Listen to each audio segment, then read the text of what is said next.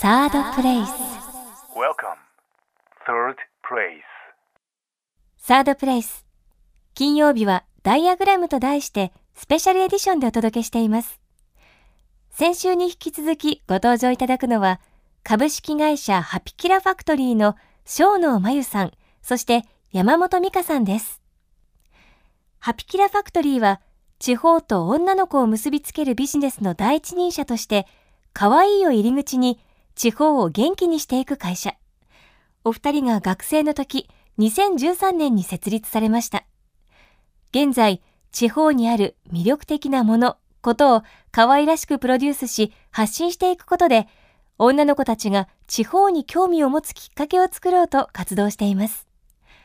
今回はハピキラファクトリーの取り組みと彼女たちが再発見する日本についてそしてこれからの挑戦について伺ってまいります。聞き手は番組オーガナイザーの山崎宇宙です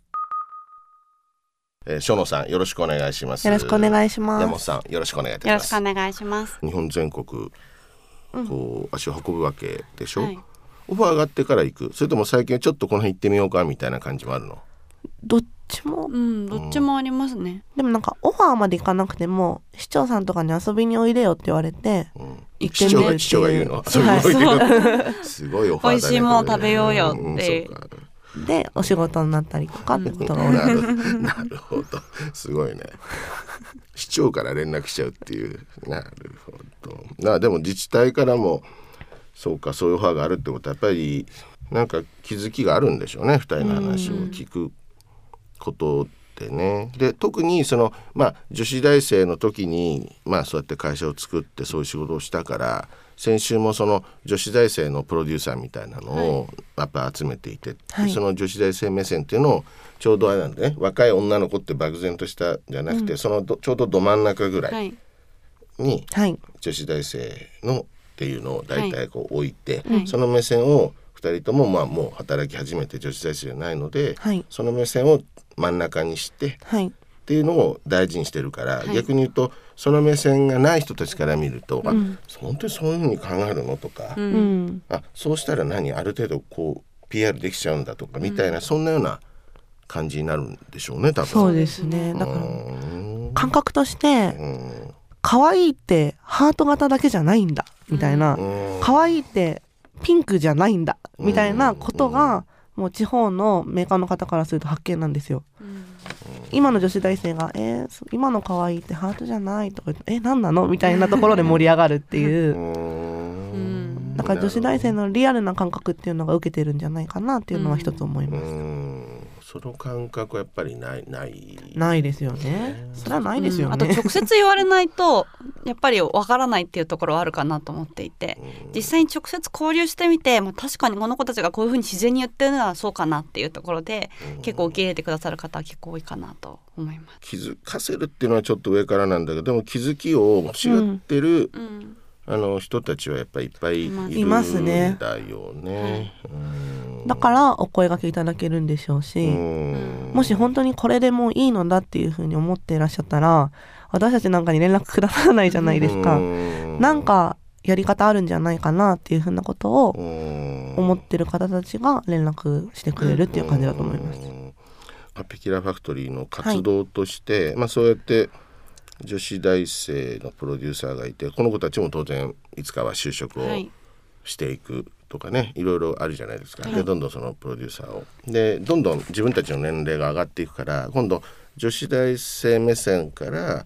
例えば OL さんであったり、うん将来結婚した主婦目線とか、はい。ね、子供のいる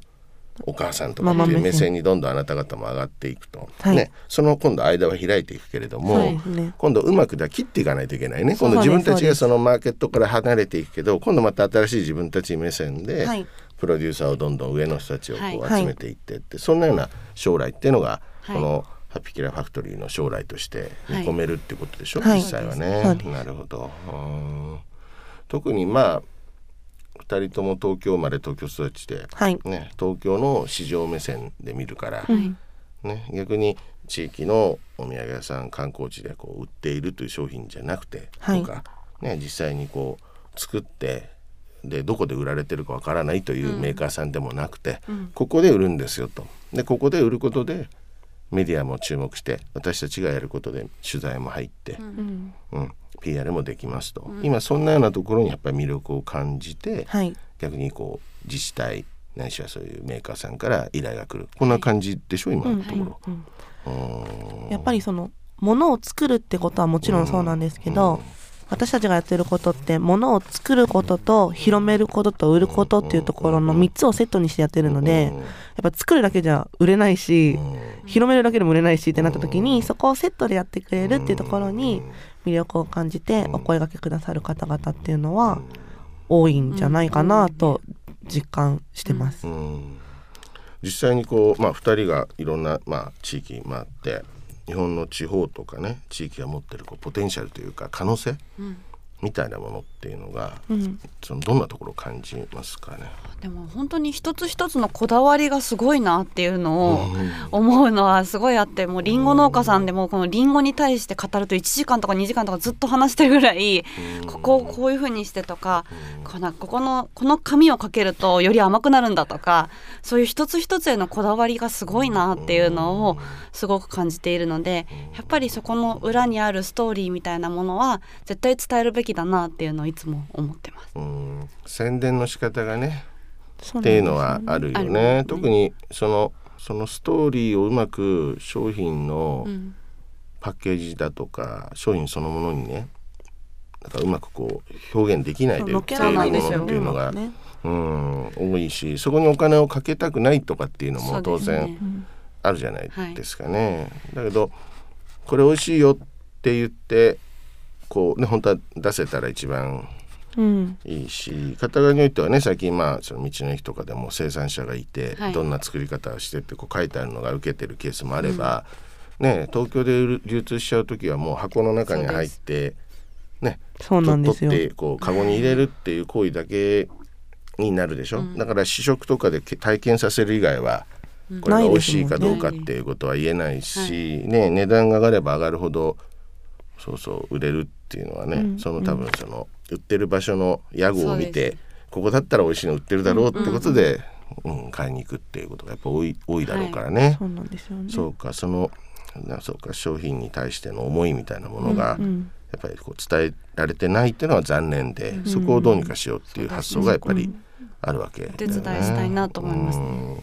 じゃあもう逆に言うとこう残念だなとかって思うこともこれもっとこうしたらいいのになっていうのも結構やっぱり見てるとあるんだ。すっごいあります、うん。でもそういう目線で物を見る癖が普段ついてしまっているので、あこれは普通に友達と遊んでいても、あこれはここが素敵だから真似してみようとか、この商品はここもっとこうしたら売れるのにとか、毎日そういうのを思って生きてます。う。ん もう体質だよね。うんまあある程度年齢いった人まあはい。ね、実際にこうで一次産業の人たちとか役所の人たちとこう会話する時っていうのは、まあ、結構どんなところを気をつけたりします？逆に結構こういきなり、あのまあねスカート短いよねなんて言われ、ね思われたんじゃないかとか言ってたけども実際にこう喋る内容とかもいきなりこうダメ出ししちゃうの？それとも意外とこう、可能性を感じますよっていう盛り上げてから会話するすごいなんか聞きます。ななんかテクニックがあるんじゃない？やっぱ。いやだから昔は、そのもう正面衝突系の、話が多かったんですよ。これダサい、可愛くない、うん。なんでこんななのっていううん、こうすればいいのにって言ってたんですけど、ちょっと大人になって分かってきたことは、みんなそれぞれうん。思いがあって、でしかもそれぞれの世代には受けるものを作っていると。あくまでも私たちの世代から見たら、東京に住んでいる20代女子から見たら、うん。可愛くないって思っているだけで、うん。その人たちにとってはそれはすごく素敵なものだし、でしかも共通しているのは中身はすごく素敵で、それをもっといろんな人に知ってほしいっていうところは共通しているわけだから、もう我々は運命共同体ではないかと。だからこそ私たちはパッケージをちょっと可愛くしたら、この魅力がもっといろんな人に伝わると思ってるんですけど、ねみたいな 言い方をするようになりました。もう本当にそういうふうに思うようになりましたし。うんそのやっぱりキーワードは可愛いっていうのはちょっと照れくさいじゃない、うん、可愛いものを作るってうんいうのはさやっぱり誰かの助言が必要だよね。はい。ね、結構こう年齢の高いお菓子メーカーさんがいきなり可愛いの作るとどどうしちゃったの？ってこそうなんですよね。街の人に言われちゃうんじゃないかみたいな、ちょっと照れなうん。部分もあったりするけども、二人がそれをこうね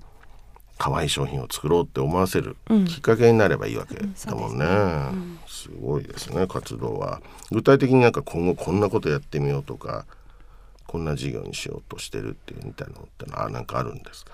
は、まあ、あのそもそもハピキラ自体が、あの今まではそれこそ私と山本が、あのまあ、AKB 的なポジションで、こう前面に立ってやってきたんですけれどもそれだとやっぱりなかなか日本全国の地方を元気にすることができないなっていうのが、まあ、今思っていることで、いろんな地方の方からお声がけいただいて、いろんなものを見て本当にちょっと変えたらあのもっとファンが増えるような商品って世の中にたくさんあるなっていうふうなことを思ってるんですけど、なかなかそう力が足らないと。ってなった時に私たちはまず AKB じゃなくて秋元康的なこうポジションになって、AKB となる女の子たちと一緒にうん。そういう風なものを作っていきたいっていう風なことがあるので今は女子大生プロデューサーっていうのを全国に増やしていってその子たちと一緒にその子たちのリアルな感覚でこうものを可愛くしていってもらうっていうようなことをやっていきたいなと思ってやってます。大学生になって東京に来た時の、みんな同じことじゃないですか。地方から出てきた時東京ってすごいなとかずっと明かりがついてるとかってね、うん。多分ねそれがなんていうかな受け入れられる人もいればそれがちょっと苦手なまま4年間過ごして結局地元に帰る人がいる。帰る人もね。まあ人の感じ方ってそれぞれだと思うんだけれども、うん。多分その地方にプロデューサーを作るよりもそうやって出てきた人たちに、んこの県のプロデューサーってそのもともと故郷としてそこで暮らしたうん。18年間例えば暮らした経験がある人をねプロデューサーにこうしていってみたいなのでチームをじゃあ何十人みたいな感じで作ったりとかねそれを交互にん。もう少しこう広げてみようとかっていうかそういうのをやるとか、女性の目線だけじゃなくてね本当にその男性プロデューサー入れてみたそいうな感じもあるっていうことだよね。うん、だから設立からもう何年？3, 三3 3年。年。半ぐらいですね。半でしょ？だからもう次のステージにじゃあそう2人が今考えてるイメージっていうのは来てるわけだよね。はい。うん。あの女の子に限らずうん。例えばじゃあ留学生とかうん。それこそ女の子同じ女の子でもその土地に住んでいる人もだしずっと東京にいる人もだしそのいろんな目線を持っている人っていうのが地方のものを見ることによってそこのギャップからその魅力に気づくことができるんじゃないかなっていうふうに思っていてその地方の人たちから見たら当たり前の果物が中国の人から見たら超高級食材だったりするんですよ。うん。でそういうふうなことを、まあ、気づくよしもないわけで地方にいる人たちっていうのは。でそういうふうな新しい目線っていうのを入れることによってその商品自体を発掘してプロデュースしていくみたいなことができたらいいなっていうふうなことを最近は思ってます。うん。なるほどね。まあだからあのこの番組内でも言いましたけどやっぱり東京という消耗品でね一瞬で火がつくけども、まあ一瞬で飽きられるっていう可能性もやっぱりあってね、そうちょっとこう長くうん売り続けるっていうのはそう簡単ではない。そうで逆に物に溢れてるから、はい。逆にそのこれが欲しいとかこれが食べたいと思わせるのもうん。結構大変で。そうです。うん。うん、でもやっぱり誰かが可愛いっていうと連鎖するまたこともあるでしょ、はい。女の子たちっていうのはね特にね、だからこれ可愛いって例えば2人が叫んだりその女子大生プロデューサーたちが叫んだりね。本当にその、まあ、だ男性の大学生たちやね。それこそ海外の人たちがうん。これ美味しいよとか、はこれ驚いたって発信するだけでこれ世界中にこうはい発信できるっていう、今のメディアの状況なんか考えるとその連鎖を活用して、うん。ね、何人かの評価が、うん、実際の評価になっていくっていうのは、